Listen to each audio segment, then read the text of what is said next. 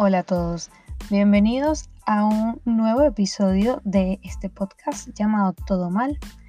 Hoy es nuestro episodio número 13 y quiero hablarles sobre un tema que hace ya un tiempo que tenía apuntado para hablarles y es de la ansiedad, pero no de la ansiedad en términos generales, que de eso estamos cansados de hablar. Quiero hablarles de la ansiedad desde el punto de vista de qué tan responsables somos nosotros de nuestra propia ansiedad. Lo que quiero saber es si hay realmente factores, hoy más que nunca, que la están desatando o que la están maximizando. Porque seguramente tanto ustedes como yo tenemos a alguien cerca que ha sufrido o está sufriendo de ansiedad. El tema creo que es tan vigente, tan vigente, que deberíamos hablar de esto mucho más seguido, para que deje de ser un tabú también y para entender las causas que van un poco más hacia el fondo de este tema. Hoy lo que quiero tratar es de tocar algunas de esas causas y contextualizar un poco el tema. Creo que hay mucho más de él de lo que se habla. Acompáñenme.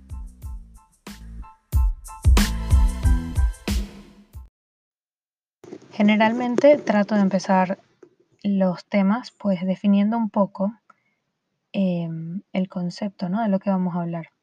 Pero en este caso, realmente es que no lo veo tan necesario. Sí es cierto que la ansiedad, pues, eh, es un concepto que psicológicamente está muy bien explicado, pero también tiene unas palabras que son a veces tan extrañas y tan técnicas que nos dejan un poco igual. Entonces hoy no quiero empezar hablando de qué es la ansiedad, sino poniendo un poco Em, en contexto el tema. Voy a empezar eh, con algo que leí recientemente y que me sirvió un poco para dar nombre a este episodio, un poco para cuestionarme, ¿no? Lo que les decía, de si realmente somos nosotros eh, por completo responsables de nuestra ansiedad. Esta frase dice así. El ansioso es una persona que necesita tener el control de todo su medio ambiente y esto incluye a su familia, su trabajo, su vida social. Necesita sentir que controla, ya que por su gran inseguridad interna siente que si algo se sale de su sitio es un descontrol. ¿Qué les parece a ustedes esta afirmación? ¿Qué tanto sentido les hace, considerando lo que conocen de la ansiedad?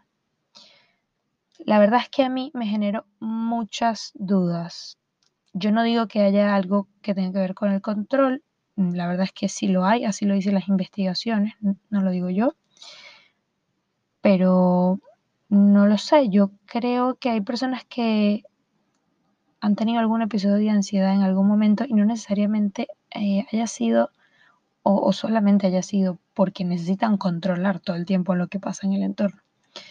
Por eso es que quise investigar este tema a la luz de Mm, si hay otra cosa alrededor de nuestra propia necesidad de control que nos afecta. Bueno, me encontré con un dato muy interesante. Hay uno de cada cuatro oportunidades de que suframos en nuestra vida algún periodo o algún episodio de ansiedad. La verdad que es un rango bastante sorprendente. Es decir, eh, tenemos un 25% de probabilidad de sufrir algún trastorno de ansiedad en algún momento determinado. Si andamos en el tema, encontraremos frases que se relacionan justamente con la ansiedad por este control, como les, eh, les narré hace un minuto. Mm, pues, pues eso, dicen que nuestro propio afán de controlar todo, incluso lo que no depende de nosotros, es lo que nos hace rígidos y compromete nuestra capacidad de adaptarnos.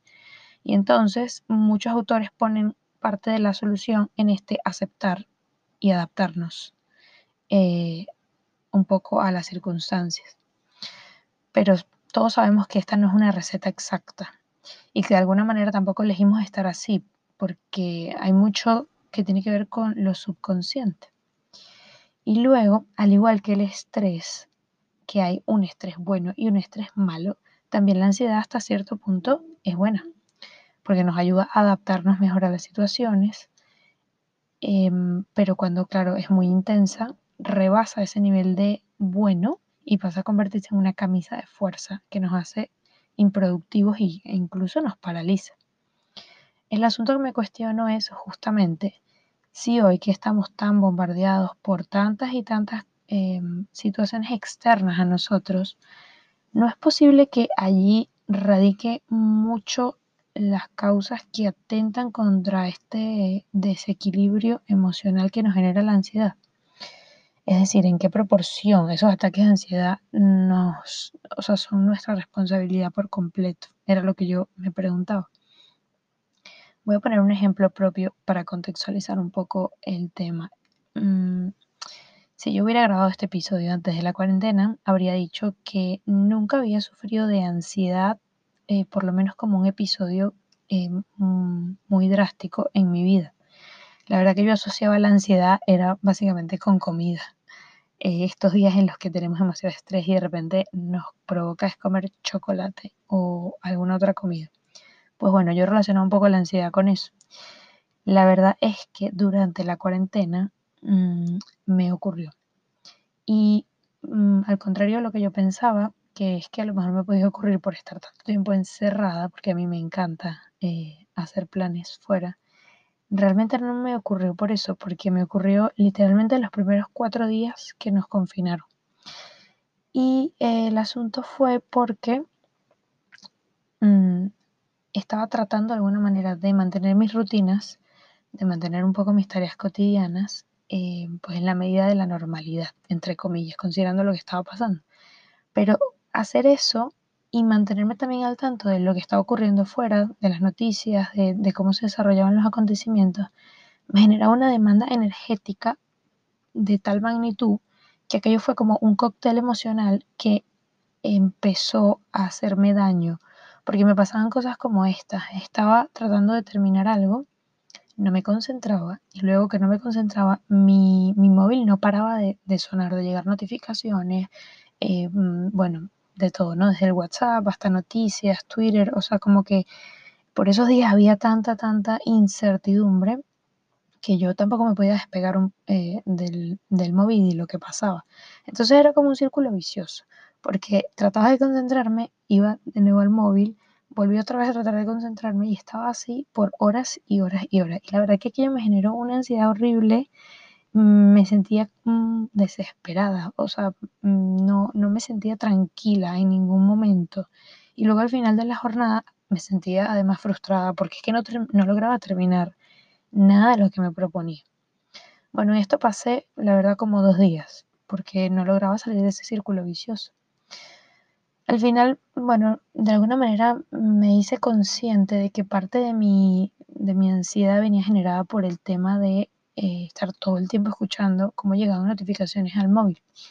Y decidí tomar un poco cartas en el asunto y me acordé de este de esto que hablamos también en los primeros episodios sobre la economía de la atención. Y decidí que iba a ser un gran esfuerzo por eh, sentar como bloques de horario dentro del día.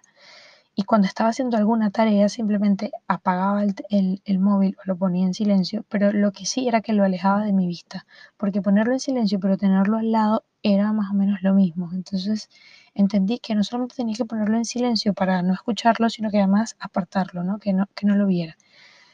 ¿Por qué decidí hacer esto? Bueno, por un lado porque identifiqué que pues esto me estaba generando un estrés emocional que no, me permitía hacer más nada en el día.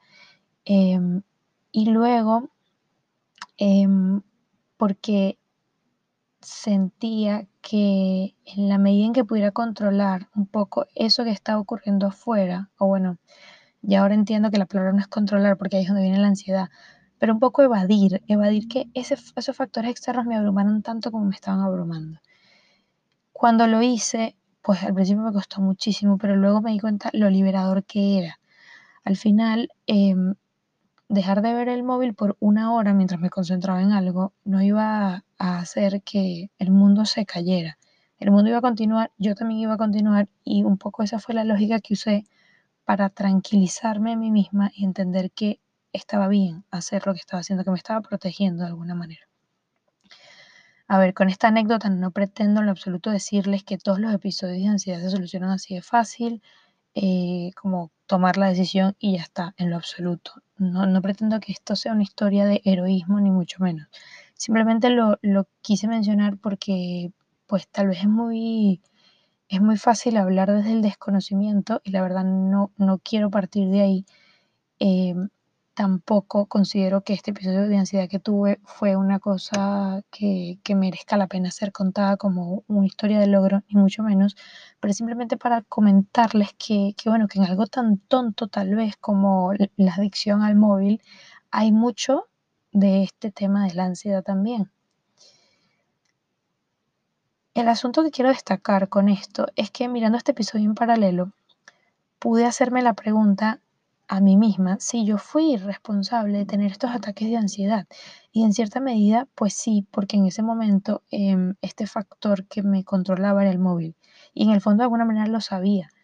Pero esa influencia que tenía en mí mm, pues, era más fuerte.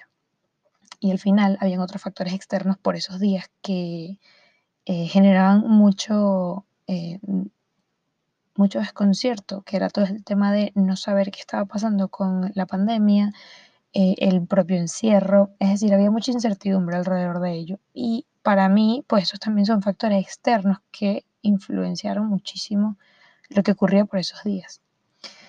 Bueno, investigando el, tema, investigando esta pregunta que me, que me, he hecho y que les he planteado al principio, encontré a un psicólogo estadounidense que se llama Mel eh, Schwartz, que dice que dentro de sus investigaciones ha encontrado que hay mucha relación entre las causas de la ansiedad con nuestra necesidad de saber el futuro, de bloquear un poco esta incertidumbre que les hablaba antes. Claro, cuando leí esto me hizo mucho sentido, porque justamente este contexto en el cual me pasó esto era un contexto que estaba repleto de incertidumbre. La premisa que tiene Mel es que si la realidad es incierta y nos empeñamos en buscar certeza en esa realidad incierta, vamos a crear esa disfunción en nosotros mismos, porque nuestros pensamientos van a estar en constante búsqueda de una certeza que realmente no podemos tener en todo. Entonces al final es un círculo vicioso. Su planteamiento es que, bueno, que hay que cambiar un poco este juego y, lo plantea un poco por dejarnos a pelear con la incertidumbre y empezar a estar en un proceso de aceptación de esos cambios. Y que en la medida que hagamos eso, pues esta ansiedad va desapareciendo. Y claro, eh, tiene todo el sentido del mundo, pero vamos a ver cómo hacemos esto, qué, herramientas podemos realmente usar para, para hacer esto, era lo que continuaba preguntándome en la medida en que iba investigando el tema. También hay otro, otro factor que creo importante mencionar y es que a menudo el tema de la ansiedad, así como el tema de la depresión, que también a veces los, los combinan, o sea, los, los presentan como cosas que vienen a la par, Em, bueno, a menudo esto lo relacionan con factores biológicos o genéticos propios del cerebro. Es decir, que hay de alguna manera eh, que hay personas que tienen cierta predisposición a estar en estos em, baches emocionales por eh, cuestiones genéticas. Y siguiendo en esta búsqueda, en esta investigación que hice, me encontré con un escritor que em, pone mucho el énfasis en que estos factores biológicos o genéticos no son el 100% de lo que determina que una persona pueda sufrir más ansiedad que otra. Este escritor se llama Johan Harry. Él no es psicólogo, él es escritor, pero él ha sufrido en carne propia ansiedad y depresión por mucho tiempo. La verdad que hoy tiene creo que 40 años y lo ha sufrido desde que es un adolescente. Entonces, bueno, como escritor al fin, él quería escribir sobre ello, un poco también para entender lo que a él le pasaba. Y decidió hacer este libro llamado Lost Connections o Conexiones Perdidas. Y lo hizo de la siguiente manera. Se embarcó en un viaje, eh, literalmente alrededor del mundo, para entrevistar a muchos especialistas que han tratado este tema, con la intención de abordar como diferentes puntos de vista del mismo, del mismo asunto y ver un poco cómo estos especialistas pues eh, abordan el tema con sus pacientes eh, o en sus propias clínicas, cómo, cómo, lo tratan, ¿no? Bueno, dentro de sus descubrimientos encontró o enfatizó que la solución a estos problemas se encuentra más allá de, de tratamientos, perdón, que tengan que ver con fármacos o con antidepresivos. Y él pone la lupa es en la forma en la que vivimos. Y de nuevo, esto no es cosecha propia de él, realmente esto lo ha descubierto producto de las entrevistas eh, que ha hecho con mm, innumerables especialistas. Claro, cuando leí esto de que el asunto está en la forma como vivimos, dije, claro, esto es lo que estaba buscando, los factores externos. Si la forma como vivimos está afectando nuestra ansiedad, pues esto tiene relación con la pregunta que yo me hacía. A ver, él no deja de lado de que sí es verdad que hay evidencia científica donde la biología juega un papel fundamental y muy importante, pero nuestros genes, eh, aunque pueden hacernos más sensibles a, a sufrir ansiedad o depresión, lo que él dice, y lo dice textual, es que los genes no escriben nuestro destino. El hecho de que tengamos ciertos genes que nos hagan más propensos a, no quiere decir que al final vamos a tener episodios de ansiedad y que vamos a ser unas personas ansiosas toda la vida. La mayoría de los factores em, están asociados a la forma como vivimos. Y una vez que entiendes ese abanico de, soluciones que son muy diferentes a solamente eh, hacer un tratamiento farmacológico, puedes ofrecer a las personas em, distintos tratamientos y soluciones distintas. Es parte de lo que de lo que él descubrió. Entonces menciona que hay dos cosas que un poco compactan estas causas de la ansiedad y que tienen que ver con las necesidades físicas naturales y las necesidades psicológicas naturales. Las necesidades físicas, obviamente cosas como la comida, el agua, el refugio, el aire limpio, él dice que si nos quitan estas cosas, pues obviamente todos vamos a tener problemas muy rápido. Y bueno, para muestras un, botón. Cuando nos quitaron el aire, bueno, el aire eh, es un decir, ¿no? Cuando nos encerraron en esta pandemia, pues empezamos de verdad a tener todos estos em, angustias y desequilibrios y, y ansiedades porque necesitábamos salir al aire libre y ver el sol y respirar aire puro. Entonces esto también me hizo mucho sentido. Luego el otro factor, las necesidades psicológicas naturales, tienen que ver con el sentido de pertenencia, con sentir que la vida tiene significado y propósito, em, ser conscientes de que eh, formamos parte de algo, de que se nos valora. Básicamente es la necesidad de sentir que eh, hay un futuro con sentido. Y la realidad es que esta cultura que construimos es muy buena en muchas cosas, dice Johan Harry. Y muchas cosas son mejores hoy que de, lo que eran en el pasado, por supuesto, por la propia evolución. Pero nos hemos vuelto cada vez menos buenos en satisfacer estas profundas necesidades psicológicas, es decir, el sentido de pertenencia, el significado de propósito, etcétera, etcétera. Justamente por esto es que el tratamiento con fármacos no es suficiente, dice él. Y bueno, al final lo que él estuvo buscando cuando encontró, eh, o bueno, cuando, cuando uno de los especialistas que entrevistó le dijo esto, es, bueno, ¿qué otras soluciones hay? ¿No? Más allá del tema em, eh, médico, o bueno, médico visto desde el punto de vista de los fármacos, porque estos siguen siendo tratamientos médicos. Bueno, una de las entrevistas con un médico londinense llamado Sam Everington, este le contó que mm, cuando, cuando entendió este componente del, del cómo vivimos, eh, empezó a, mm, tratar a sus pacientes con algo llamado prescripción social, bajo la premisa de que sus pacientes tenían fuertes sentimientos de soledad. Entonces, más allá de eh, los tratamientos eh, farmacológicos que tenían, empezó a juntar a estos pacientes en grupos de reunión como si fueran grupos de reunión de alcohólicos anónimos, pero no para que hablaran de sus desdichas y se desahogaran, sino para que en conjunto hicieran proyectos propios, proyectos juntos.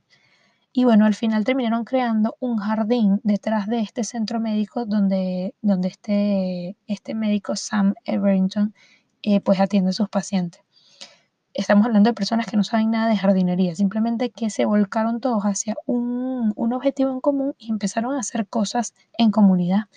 Y él dice que vio cómo estos pacientes comenzaron a mejorar cada vez mejor y más rápido eh, a la par con el tratamiento que tenían.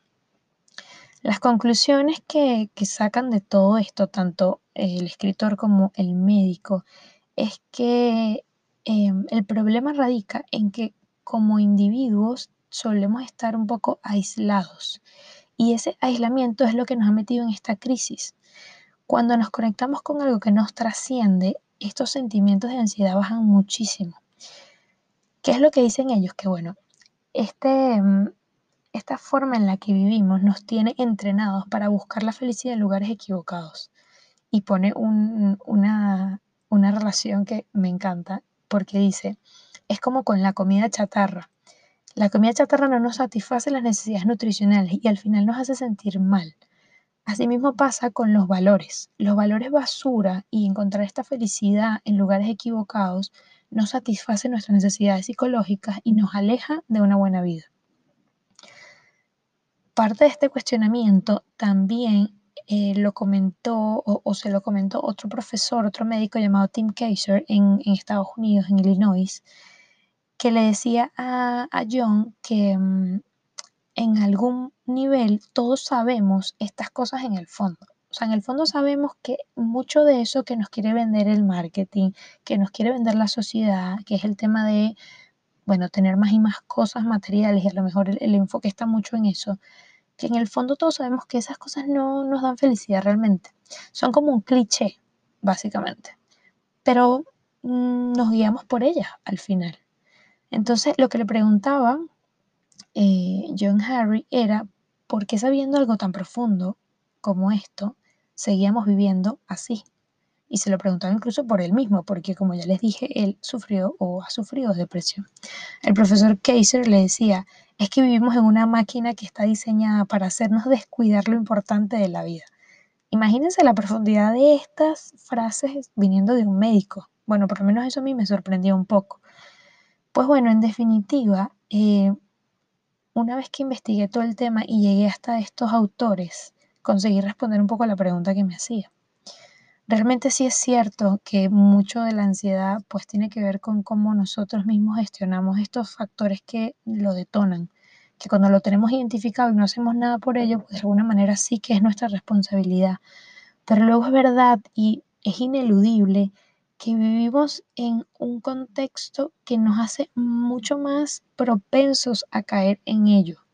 Y entender que estamos inmersos en un, entorno así de propicio, yo creo que al final nos puede ayudar a eh, que en la medida en que somos conscientes, vamos a poder em, abordar el asunto desde otro punto de vista y pues no, no fustigarnos en términos de que em, em, por esta pérdida de control en ciertas situaciones, em, pues al final caigamos en, episodios ansiosos, sino entender un poco que, em, si bien podemos gestionarlos, también hay cosas o factores externos que tenemos que eh, revisar, analizar, pues a ver de qué manera nos están afectando. Y por supuesto, lo bonito de todo todo este hallazgo que encontré con, este escritor es la conclusión a la que él llegó. Y es que con la ayuda adecuada podemos entender estos problemas y solucionarlos. Pero la solución pasa por una solución de, de conjunto. Las personas superan mejor los problemas de ansiedad y depresión no cuando se les aísla, sino cuando se les coloca en conexión con otros. De esta manera es como podemos detectar soluciones realmente más liberadoras, sustanciosas y profundas, dice el escritor. La verdad que a mí esto me pareció muy, muy revelador. Por un lado, entender que no es responsabilidad de nosotros el 100% los episodios de ansiedad. Por otro lado, entender que eh, vivimos en un entorno que eh, nos hace todo propicio para para poner lo importante en los lugares equivocados. Y luego entender también que en la medida en que nos mantengamos en conexión con otros, bueno, con nuestros seres queridos, con las personas que tenemos cerca, y busquemos ese apoyo en ellos, pues podemos salir muchísimo más rápido de eh, desequilibrios emocionales o procesos de ansiedad. Creo que esta es la conclusión más bonita que puedo sacar de todo, de todo este tema.